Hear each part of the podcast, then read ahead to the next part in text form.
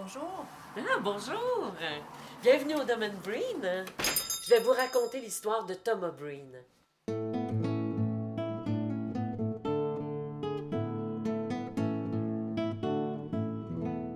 Thomas Breen est né en 1881 de parents irlandais et sa mère est morte euh, il y avait huit mois.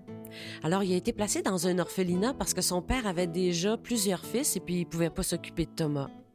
Alors, euh, il est né à Liverpool et il a été placé dans un orphelinat de Liverpool. Il y avait plusieurs enfants qui étaient dans les orphelinats euh, dans ces années-là.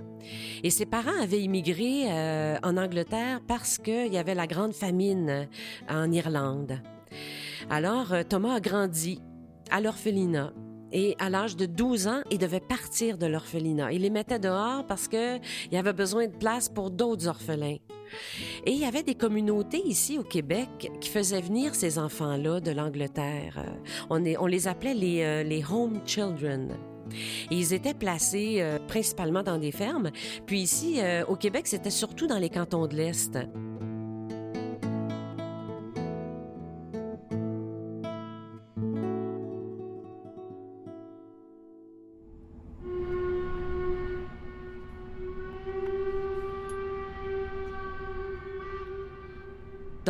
Thomas a pris le bateau de Liverpool jusqu'à Halifax. À Halifax, euh, il a pris le train jusqu'à Québec et ensuite, il a pris le train de Québec à Acton Vale, euh, qui se trouve à être dans la Montérégie. Et il était censé y avoir des parents là qui l'attendaient pour l'adopter. Et quand il est arrivé dans la gare de Actonville, il y avait personne.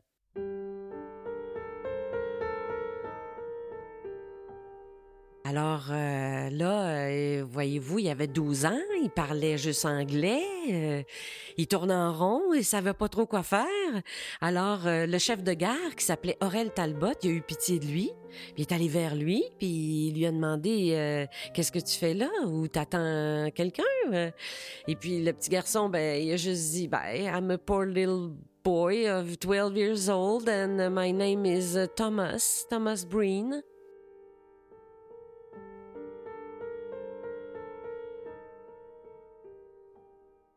Alors là, euh, Aurel Talbot, a dit bon ben, euh, je peux pas le laisser là, je vais l'amener chez moi. Mais euh, Aurel Talbot, il était pas marié, il avait pas sa famille encore lui. Alors euh, il a dit ben, je suis mieux de l'amener chez mes parents. Les parents habitaient Saint-Eusèbe de Stanford. Bon, mais ben, aujourd'hui, maintenant, ça, c'est Princeville. Alors, c'est dans les bois francs. Donc, euh, disons que là, l'étoile de, Thomas a plutôt bien été. Il a été bien accueilli dans cette famille-là. Il a appris le français, il est allé à l'école, il a appris le métier de forgeron et euh, il a parti euh, sa propre forge. Mais il avait été faire un stage à Arthabasca.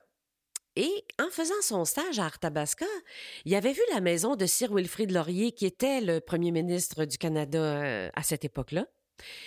Et euh, il avait vu la maison, puis euh, il lisait les journaux. Il s'intéressait beaucoup à la politique, puis aux journaux. Et dans un journal d'Arthabasca, euh, il avait lu qu'il faisait de la promotion sur le Témiscamingue. Et ça disait, venez vous installer au Témiscamingue. Euh, les terres sont aussi belles que dans l'Ouest canadien. Vous allez pouvoir faire des affaires d'or parce que à cette période-là, il y avait plusieurs Québécois qui s'en allaient euh, dans le nord des États-Unis travailler dans les manufactures de, coton. Alors lui, ça lui est resté euh, dans, dans l'esprit. Puis lui, il avait une descendance irlandaise, hein? Donc, il avait une tête, euh, il avait une tête, euh, il était assez entêté, Thomas.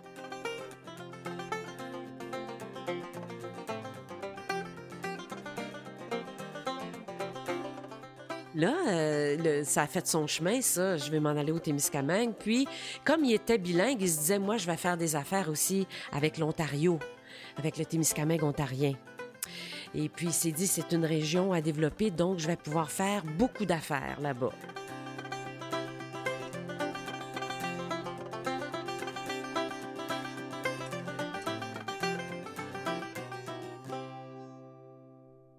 Donc, Thomas est arrivé ici en 1905. Il y avait un moulin à scie, s'est acheté un moulin à scie. Il a tout scié son bois pour construire la forge et la maison. Alors, la maison a été construite en 1906. Peut-être qu'elle n'était pas tout à fait terminée, mais euh, là, il pensait aller marier euh, sa belle Eugénie, qui était à Princeville et qui l'attendait impatiemment. Donc, euh, en 1908, euh, ils se sont mariés, ils se, sont établis ici, à Saint-Bruno-de-Guigue, et puis là, ils ont commencé leur famille. Donc, ils ont eu neuf enfants.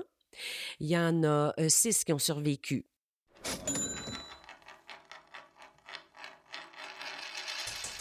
Thomas, c'était un homme d'affaires. il a fait plusieurs métiers. Bon, il a eu sa forge au tout début. Euh, il a eu des moulins à scie. Euh, il a été euh, représentant pour les machineries Massey Harris.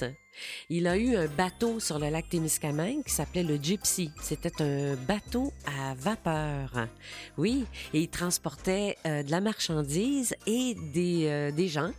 Alors, il se promenait euh, dans les petites euh, localités tout autour du lac Témiscamingue, euh, Elk Lake, New Liskeard. Donc, il faisait le tour ici. Ensuite, il y a eu aussi une manufacture de boîtes de fromage, parce que dans le temps, les meules de fromage, ils mettaient ça dans des boîtes. Puis ces boîtes-là étaient vendues jusqu'aux États-Unis, parce qu'ils employaient quand même là, une vingtaine de personnes et la manufacture a passé au feu et euh, ils ont euh, su que c'était un incendie criminel, ce qui est un peu dommage parce que on se dit bon, est-ce qu'il y avait des envieux, est-ce qu'il y avait des jaloux, est-ce qu'il y avait quelqu'un qui lui en voulait? Alors euh, c'est une disons petite note un peu discordante là avec son milieu.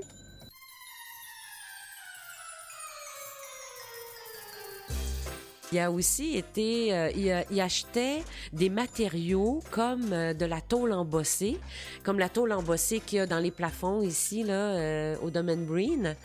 Et il l'achetait en gros.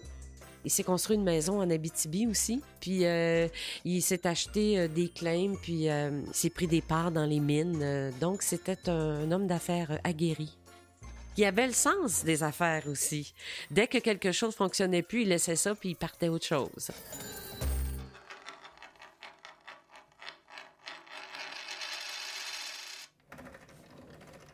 Alors les Breen, c'était des gens qui étaient plus instruits, puis un, peu plus riches là, que la moyenne des gens qui étaient venus s'installer à Gig.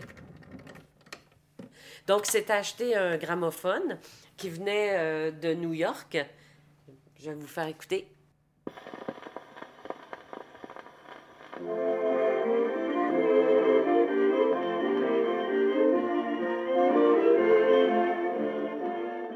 Alors, la maison Breen a été construite en 1906. Elle a un style édouardien. Elle a euh, un toit en fausse mansarde. C'est-à-dire que le toit est plat, mais ils ont fait comme une fausse mansarde devant.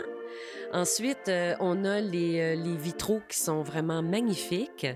Et puis, tout autour de la maison, mais surtout devant, là, il y a des arbres centenaires qui sont des chênes. on les appelle des chênes à gros glands. Mais c'est pas une variété de chênes qui pousse au Témiscamingue, ça. Ce sont vraiment euh, Thomas et Eugénie qui ont apporté les glands, qui les ont plantés. Alors là, aujourd'hui, ils sont immenses, sont beaux, sont gigantesques, sont majestueux. Euh, ils protègent euh, des grandes chaleurs. Il y a toujours une belle fraîche dans la maison.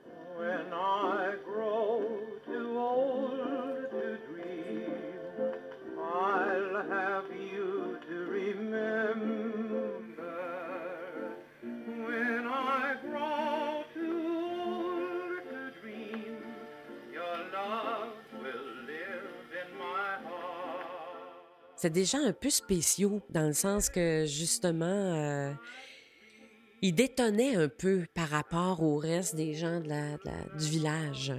Tous les enfants ont été éduqués. En tout cas, les garçons ont tous été à l'université. Les filles, ben, dans ce temps-là, c'était, c'était moins important.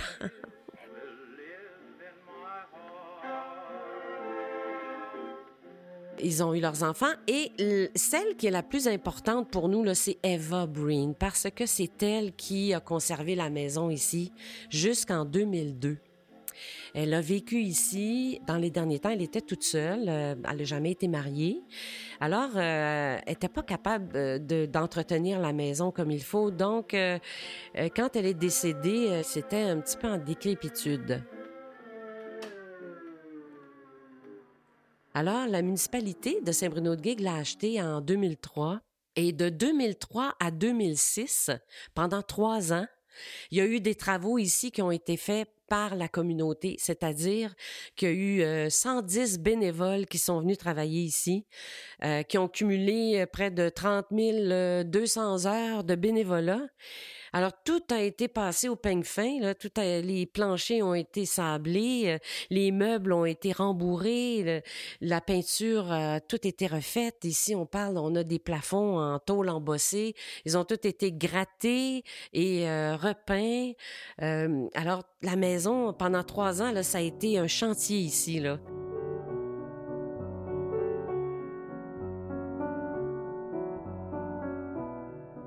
La particularité de la maison ici, c'est que ça a toujours été la famille Breen qui l'a habité. Il y a eu euh, donc Thomas qui a eu ses enfants, donc c'est Eva qui l'a conservé. Et c'est resté, euh, c'est resté tel quel en fait. Euh, tout est resté d'origine, d'époque. Le piano, par exemple, on le fait accorder à toutes les années, mais le piano, euh, il y a 100 ans. Euh, la table de la salle à dîner, euh, elle a 100 ans, elle aussi. donc, c'est ce qui est singulier dans le domaine Breen.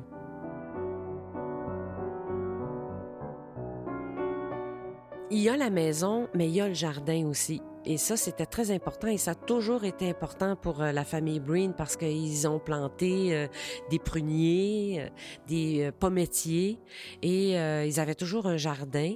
Et il, est immense le jardin là derrière et c'était important pour eux les fleurs. Il y avait toujours des pivoines et puis on essaie aussi aujourd'hui de conserver un petit peu cette, cet esprit-là, c'est-à-dire de conserver les plantes qu'elle avait. Donc tulipes, pivoines, euh, muguet. Tu sais, c'est des plantes qui étaient là anciennement, puis qu'on essaie de garder quand même euh, toujours cet esprit-là de jardin anglais. Donc, euh, la maison et le jardin, c'était très spécial au cœur du village de Saint-Bruno-de-Guigue c'est singulier euh, dans le développement puis euh, les débuts euh, de la municipalité. Et la municipalité fait en sorte, avec la communauté, de garder ce, ce lieu-là et ce patrimoine-là au cœur du village.